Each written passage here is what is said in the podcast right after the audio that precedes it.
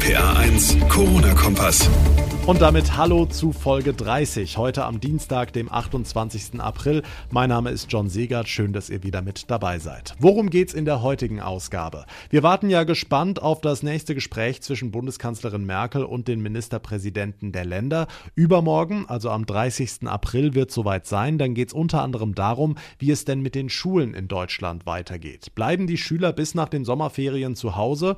Die Bildungsminister der Länder haben da eine konkrete Idee, wie die aussieht aussieht, hört ihr gleich. Außerdem, heute ist Tag der Gesundheit am Arbeitsplatz. Blöd nur, wenn der Arbeitsplatz für viele inzwischen das heimische Wohnzimmer ist. Wie gesund ist es denn, von zu Hause zu arbeiten und wie trenne ich konsequent zwischen Job und Freizeit? Das klären wir und wir fragen bei einer Hochzeitsexpertin nach, was wir denn tun sollten, wenn der schönste Tag des Lebens mitten in die Corona-Krise fällt. Sollten wir alles absagen, direkt einen Ersatztermin vereinbaren oder einfach abwarten? Die Antworten gibt's in dieser Folge, jetzt aber erstmal alles, was heute wichtig ist. Seit gestern laufen wir alle mit Maske im Supermarkt rum und seit gestern sind die ersten Schüler wieder im Unterricht. Erstmal nur die Prüflinge, ab nächster Woche dann viele tausend Viertklässler. Und alle anderen bleiben die jetzt bis zu den Sommerferien zu Hause? Das soll so nicht passieren, sagen die Bildungsminister der Länder. Sie haben sich heute Vormittag in einer Videokonferenz darauf verständigt, dass vor den Sommerferien in ganz Deutschland alle Schüler wieder am Präsenzunterricht teilnehmen sollen. Die rheinland-pfälzische Bildungsministerin Hubich. Es wird vor den Sommerferien kein reguläres Unterrichtsgeschehen mehr stattfinden können. Das gilt schon allein wegen der Abstandsregelung und wegen der Hygieneregelungen, die einzuhalten sind. Aber jeder Schüler soll vor den Sommerferien Wochen oder tageweise in die Schule zurückkommen. Damit auch der ganze Lernstoff vermittelt wird, soll dieses Modell mit digitalem Unterricht verknüpft werden. Soweit die Theorie. Diese Idee geben die Minister jetzt an die jeweiligen Länderchefs weiter. Die beraten ja übermorgen mit Bundeskanzlerin Merkel über die aktuelle Lage. Da keimt bei vielen die Hoffnung, dass da ja vielleicht auch weitere Lockerungen der aktuellen Maßnahmen beschlossen werden könnten. Das ist aber leider eher unwahrscheinlich, sagen Experten, gerade ja auch, weil die Ansteckungsrate laut Robert Koch Institut wieder leicht gestiegen ist. Viel eher müssen wir am 6. Mai, also nächste Woche Mittwoch, ein ganz großes Kreuz in den Kalender machen, denn dann beraten Bund und Länder über Lockerungen für die Gastronomie und auch für den Tourismus. Also zwei Bereiche, die bislang ja völlig in der Luft schweben. Bei den Betrieben in den Branchen kommt derzeit gar nichts in die Kassen. Da könnte es in der nächsten Woche zumindest einen Fahrplan geben, wie es weitergeht. Ein anderes großes Thema, vor allem auch hier bei uns in Rheinland-Pfalz, die Veranstaltungen. Wir alle wissen ja, große Events mit 10 zehntausenden Besuchern sind bis Ende August tabu, aber zählen dazu auch unsere vielen hundert charmanten Weinfeste? Ministerpräsidentin Dreier verspricht, bald gibt's Klarheit. Wir haben ja sehr unterschiedliche Interpretationen von Großveranstaltungen bundesweit und wir wollen äh, da wirklich auch zu einem Ergebnis kommen. Wir werden den Schritt dann auch machen, in der nächsten Zeit deutlich zu sagen, für uns bedeutet Großveranstaltung das. Ich hoffe, dass wir uns am 30.04. vielleicht auch ein bisschen committen können. Wenn nicht, werden wir es auch für Rheinland-Pfalz danach festlegen. Also hoffen wir auf die nächste Woche. Vielleicht gibt es ja dann zumindest einen positiven Ausblick.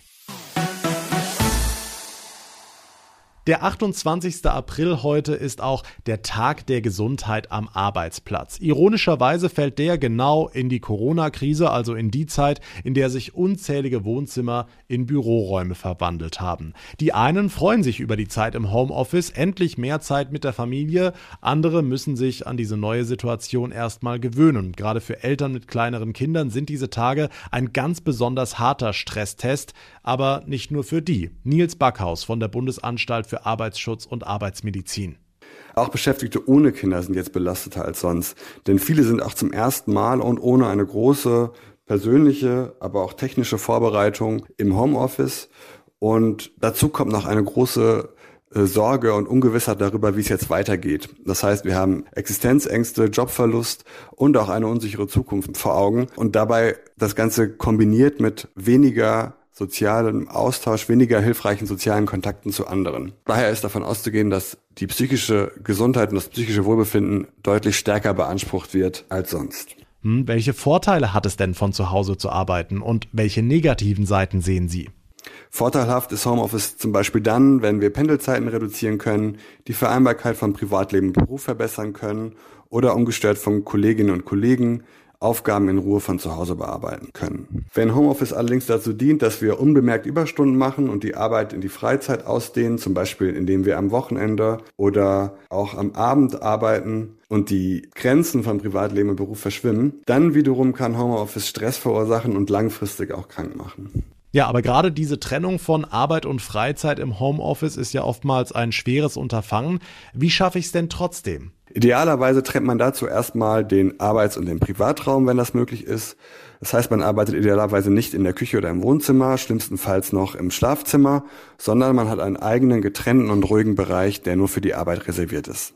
Arbeitszeiten und Freizeit sollten getrennt werden. Dazu sollte man die Arbeitszeiten erstmal definieren. Das heißt, was ist Arbeit, was ist Freizeit und dann die Arbeitszeiten auch konsequent aufzeichnen. Was auch wichtig ist, ist, dass Freizeit und Arbeitszeit sich nicht zu flexibel und häufig voneinander abwechseln, sondern dass sie klar voneinander unterscheidbar sind. Also auch im Homeoffice auf jeden Fall an den Feierabend und ans Wochenende halten, sagt Nils Backhaus von der Bundesanstalt für Arbeitsschutz und Arbeitsmedizin heute am Tag der Gesundheit am Arbeitsplatz.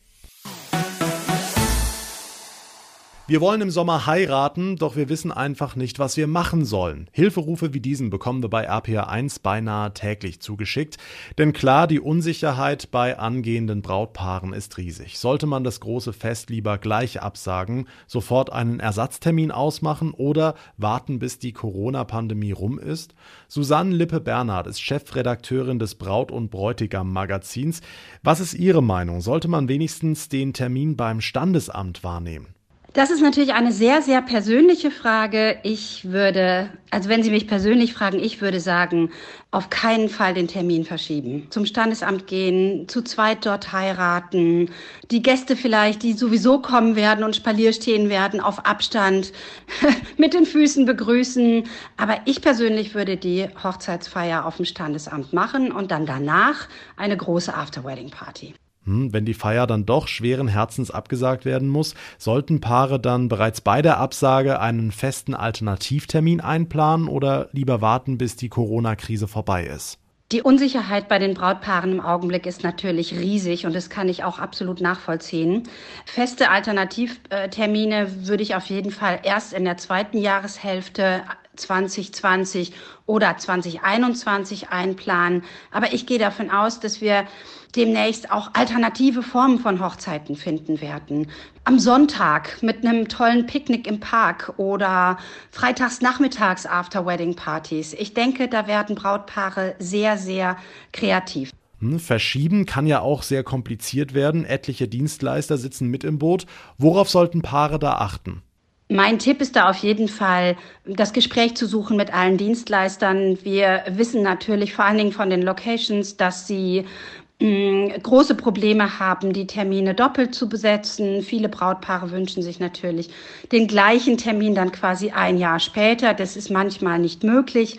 Aber das Einzige, was da hilft, um die kompletten Dienstleister, die Fotografen und die Wedding Planner und die Tortenbäcker und so weiter unter einen Hut zu bekommen, ist Kommunikation und mit den Leuten sprechen. Die Einschätzung von der Hochzeitsexpertin Susanne Lippe-Bernhard. Und damit kommen wir zum Ende der heutigen Ausgabe. Vielen Dank für eure Aufmerksamkeit. Wie immer freue ich mich über eure Fragen oder euer Feedback an RPA1 John bei Facebook, über Instagram oder gerne auch als Bewertung bei Apple Podcast. Mein Name ist John Segert. Wir hören uns in der nächsten Ausgabe wieder. Bis dahin eine gute Zeit und vor allem bleibt gesund. Der RPA1 Corona-Kompass.